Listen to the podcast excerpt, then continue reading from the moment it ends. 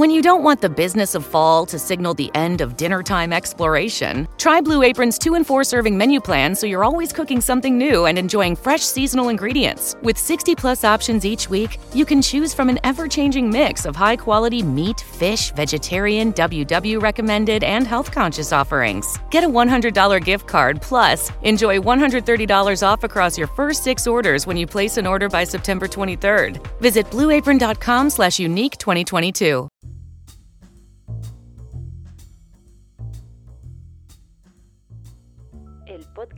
Finanzas MTG. Buenas tardes y bienvenidos a Finanzas MTG. Hoy vamos a hablar de un tema de que, del cual si me seguís en Twitter no os va a sorprender mucho porque lo anuncié el sábado, pero también he estado publicando fotos sobre estas cartas y es exactamente de cartas borde negro en idioma extranjero. Esto puede ser en francés, en alemán, cualquier idioma europeo, japonés, coreano o el que sea. Estas cartas tienen eh, una gran particularidad, que es que puedes tener cartas de eh, Revised o de cuarta en borde negro. Por ejemplo, podrías tener tus Lightning Bolts con el dibujo viejo, pero en lugar de estar, eh, por, supuesto, en borde negro, pero por supuesto, en vez de estar en inglés, como podrían estar en alfa o en beta, los tendrías en, francés o en alemán o en o en español, o en coreano, o en el idioma que tú, bueno, no el idioma que tú quieras, pero hay unos 6 o 7 idiomas que tienes acceso. Obviamente estas cartas serían mucho más baratas, ¿no? Y quizás tienen una cierta parte de, como de nostalgia.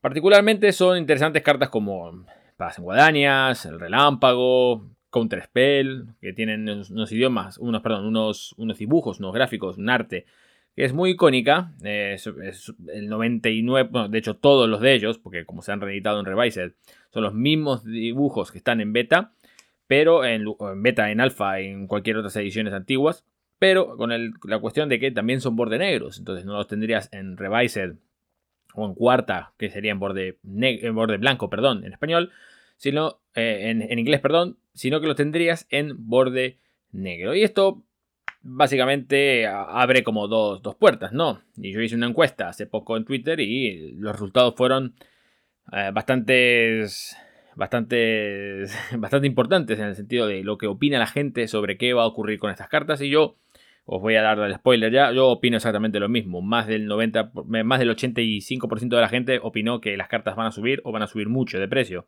Estas cartas eh, de borde negro extranjero.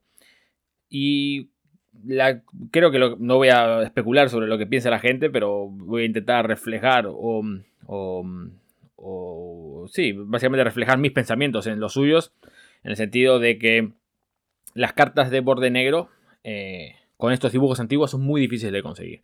Las cartas de alfa y de beta, eh, evidentemente, están carísimas. Un Lightning Bolt de alfa o de beta, eh, bueno, no de beta, que es el más barato de todos, te puede salir sobre los 200 o 250 euros en una condición bastante floja, ni siquiera va a estar el Mint, aunque ya no creo que haya muchas cartas el Mint de alfa y de beta. vamos a ir en Excellent por menos de unos 250, es muy difícil que lo consigas. Entonces, en lugar de pagar tus 250 euros eh, y jugar tus Lightning Bolts que quieres de borde negro eh, con el dibujo antiguo, con el dibujo de Chris Rush, eh, vas a tener que conseguirlos, pues, evidentemente en francés, en alemán o en, o en español o en cualquier otro idioma que han hecho que salgan en borde negro. Y para daros un poco de, historia sobre estas ediciones en general, hay una regla de oro que es muy fácil para identificar cuáles son las cartas que estáis viendo, ¿no? Si veis que es una carta, vamos a hablar de relámpago otra vez, Lightning Bolt. Si veis una carta de Lightning Bolt con el dibujo de Christopher Rush y está en, inglés y es borde negro, con los dibujos antiguos y el borde antiguo, es alfa o beta. Pero os vas a dar cuenta de eso porque alfa y beta son bastante diferentes comparado con, con otros con las ediciones como Revised o ediciones como, como la cuarta, eh, la cuarta de borde blanco, por supuesto. Pero si vemos también eh, ese mismo dibujo en borde negro, en francés, en alemán o en italiano, entonces estamos hablando de que es una carta de tercera en borde negro, que son exactamente las mismas cartas que se editaron en Revised. O sea, es como Revised, las tradujeron a, borde, a, a uno de estos tres idiomas europeos y tienen el borde negro.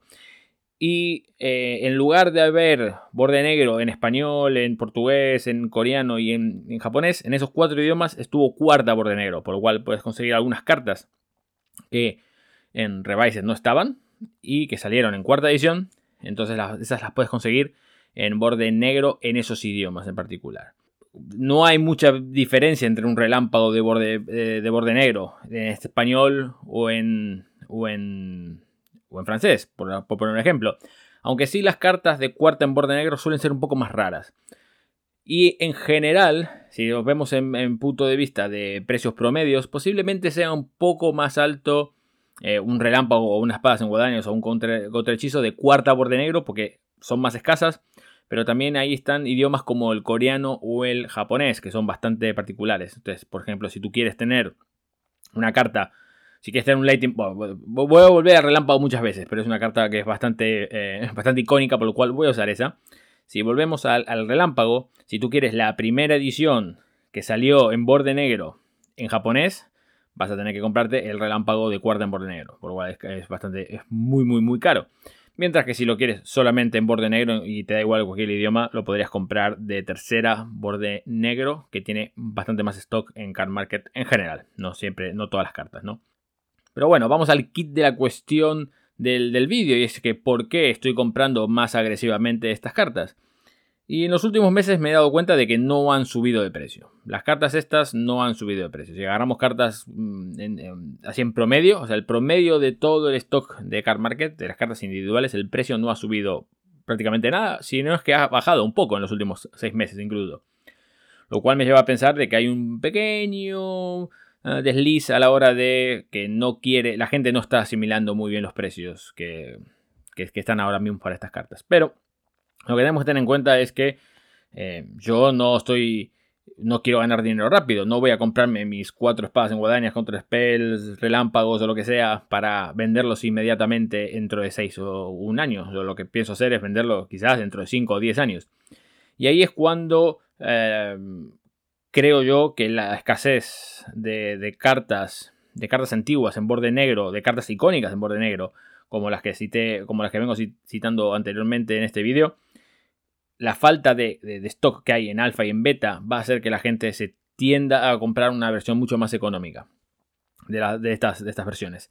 Pero vamos a poner un ejemplo, por ejemplo, de espadas en guadañas, porque yo dije que en seis meses es verdad que no ha subido de precio espadas en guadañas en los últimos seis meses, por lo cual uno puede pensar de que estamos en un, valle y que no va a subir ni bajar de precio, o que estamos pensando en que la gente no está prestando atención a este tipo de cartas aún y tenemos que esperar un poco más de tiempo. Pero si nos fijamos históricamente, yo tenía unas cuatro espadas en guadañas de borde, de borde negro, las tenía tres de, en francés de Revised, o sea, tercera borde negro, y una de, en español de cuarta borde negro, las cuales las había comprado aproximadamente a unos 5 a unos 5 euros allá en 2010, 2011. Por lo cual hace, bastantes años, unos más de 10 años, que había comprado estas cartas a unos 5 euros aproximadamente.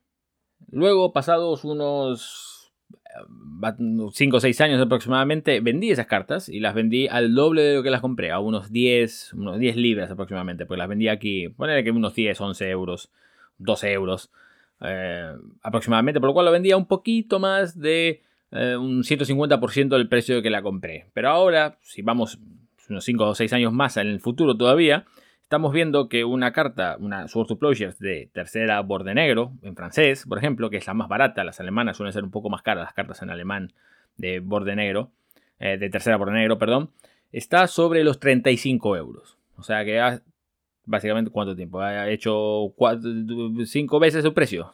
Cinco veces, ¿no? No, más de cinco veces. Son seis veces su precio. O siete veces su precio incluso.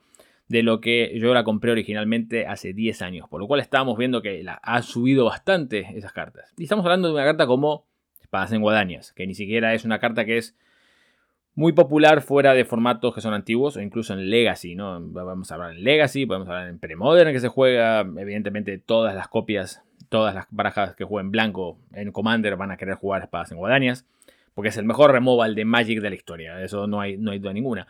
Pero si vemos cartas como el Relámpago, por ejemplo, el Relámpago tenía un precio similar y ha sido una, tendencia de precio bastante, bastante eh, parecida a la de, a la de, a la de mm, espadas en guadañas. Yo también compré mis relámpagos en su época, eh, los vendí más o menos al mismo precio, un poquito más caros incluso, Pero ahora estamos viendo que está sobre los 18, 20 euros la misma carta. Por lo cual todavía le falta casi está casi en mitad de precio que una Spaz en Guadañas. A pesar de que el Relámpago es una carta muchísimo más jugada. Porque también se juega en otros formatos. La puedes jugar en Pauper, lo puedes jugar en. Lo puedes jugar en, Modern, sobre todo, que es un gran formato. Lo puedes jugar en Pioneer. ¿Se puede jugar en Pioneer? No recuerdo si se puede jugar en Pioneer. Si no se puede jugar en Pioneer, quiten Pioneer de este vídeo. Pero eh, se juegan muchísimos formatos los cuales son bastante, bastante, eh, bastante, bastante populares en general, ¿no? Obviamente en Commander también lo vas a querer jugar. Entonces, cuando yo vi ese precio dije, esto no tiene sentido, básicamente. No tiene sentido de que eh, espadas en guadañas y otras cartas estén tan caras, mientras que relámpagos están tan baratos. Por eso, básicamente, me moví rápidamente a comprar mis cuatro relámpagos, que los habéis visto posiblemente en un vídeo que tengo tanto en la cuenta de Instagram como de Twitter. Tenéis los enlaces en la descripción por si queréis seguirlos y veis que están near mint, eran near mint y estaban a 18 euros. El playset compré, se lo compré a 70 y pico euros a una persona en, en Car Market, que me pareció que era absolutamente un regalo. No quizás ahora, porque ahora es el precio del mercado del que está, pero en un futuro esto me parece que va a ser literalmente dinero gratis. O sea, yo creo que esta carta, si pagas en guadañas vale 36, esta carta tiene que valer también 36, por lo menos. Y podríamos decir lo mismo de otras cartas como, uh, como Contrahechizo, por ejemplo, que debe estar por la, misma, por la misma ecuación. Pero ¿qué pasa cuando hablamos de cartas que no son verdaderamente icónicas en Magic? ¿no? Como por ejemplo el relámpago que se puede jugar en, 300 formatos. Hay otras cartas, o sea, si compro, puedo comprar como hacemos con las Reserve List baratas, podemos comprar borde negro barato y ver si sube de precio. Porque por lo que estamos viendo, en alfa y en beta, las cartas que son absolutamente inútiles y son comunes, siguen valiendo un pastizal. O sea, si te quieres comprar unos enanos tragaleches de la montaña, que es una común que no vale para nada, que vale un 3 mana y es un 2-2, por ejemplo, eso vale, si lo compras de alfa, te, te cuesta por lo menos 10, 15 euros. Una carta que no vale para absolutamente nada, es una carta simplemente de colección. Eh, lo mismo con las cartas de beta. Las cartas de beta te van a salir un poco más baratas, pero no van a llegar a ese nivel. Entonces, ¿qué pasa con otras cartas que son jugables? Quizás no tan populares, pero son jugables en tercera borde negro. O incluso pueden ser que sean cartas que sencillamente tengan un arte particular. Como por ejemplo Psychic Venom, que es una carta, es un, es un encantamiento azul, que es el, de la víbora con dos ojos. Es muy, muy icónico en la historia de Magic. Eh, o Pestilencia, por ejemplo, que tiene un arte también muy, muy particular. Entonces, esas cartas eh, son suficientemente buenas como para poder comprarlas. El tema es que esas cartas, evidentemente, están muchísimo más baratas. Posiblemente puedes comprarte una pestilencia de borde negro, Niermit o Excellent, tercera borde negro, perdón. Eh, no sé por cuánto, por 25 céntimos, 20 céntimos. Entonces vale la pena comprar ese tipo de cartas. Em, juntarlas ahora y en el futuro ver cómo, cómo, cómo evoluciona el precio, si los podemos vender, si no los podemos vender, qué podemos hacer con ello. Si queréis una respuesta fácil, no la hay. Lo que sí te voy a decir es una cosa, que yo estoy comprando esas cartas. Y si yo veo que un comprador al que le voy a comprar X cantidad de cartas, o una carta en particular, tiene cartas de Foreign Black Border, o sea, de, de, de de tercera borde negro o de cuarta borde negro, yo le compro. Si hay cartas baratas y están en buen estado, se las compro. Sencillamente. Se las compro y luego si sana, yo qué sé, 50 céntimos, 25 céntimos, a mí me parece que sí, dámelo. El riesgo es absolutamente mínimo y si esas cartas suelen llegar a un mínimo precio de lo que valen eh, de lo que valen ahora mismo las de alfa y beta, no te voy a decir que valgan lo mismo, pero que valgan el 25% del precio, les estamos triplicando ya, o cuadriplicando, o incluso más, o sea, teniendo 10 veces el precio de lo que hemos pagado. Eh, es verdad que no vamos a llegar a un punto en el cual sea rentable venderlo solo por ahora, pero en 10 años no sabemos cómo va a evolucionar el mercado. Y obviamente estoy hablando de cartas que tengan relativamente una buena base de, de, utilización o de historia, ¿no? No voy a comprar cualquier carta basura que haya en, Foreign, Black Border, que es tercera borde negro, sino que la voy a comprar algo que sea algo que sea que evoque algo de Magic en algún momento de la historia del juego o que tenga un arte particular o que sea un elfo por ejemplo o que sea tribal eh, que sea, haya formado parte de una baraja, que sea parte de una de estas cartas que baneó eh, Wizards, perdón, recientemente y ahora están en porneo, por ejemplo los Pradesh, los Pradesh Gypsies, la, la, del Pony, em, la de los. Sí, la ¿cómo se llama? Está, está en Renaissance eh, ahora mismo, está en Renacimiento. Es una de las cartas que, que bañaron porque era, no sé, racialmente um, ofensiva o lo que sea. Esas cartas, o cruzada, por ejemplo. Si una cruzada por de negro ahora vale carísimo si lo ves en tercera. Y eso es por el baneo que hubo uh, de Wizards of the Coast. Entonces, si podemos emular ese tipo de, precios, de subida de precios, y gente que no está prestando atención aún en ese tipo de cartas, en ese tipo de cartas, podemos aprovecharnos ahora en el presente para ver si en el futuro eh, vemos una mejoría de precio. Pero independientemente de la mejoría de precio, tenemos que recordar siempre de que posiblemente el motivo de que estas cartas todavía no hayan subido de precio en los seis meses y todavía estemos viendo un, parón o un valle en la subida de precio, viene particularmente a lo que hablamos la semana pasada en el vídeo del precio de anclaje. O sea, la gente tiene un precio de anclaje en la cabeza que dice, yo me puedo comprar un Lightning Bolt a 25 céntimos, o a 50 céntimos, o a un euro. Creo que un euro es prácticamente imposible conseguir un Lightning Bolt ahora. Entonces, ¿por qué voy a pagar 18 euros por un Lightning Bolt que hace exactamente lo mismo de tercera borde negro? Y también tenemos el precio de anclaje de hace unos 5 o 6 años, cuando valía la mitad de precio, o cuando valía incluso menos de la mitad de precio.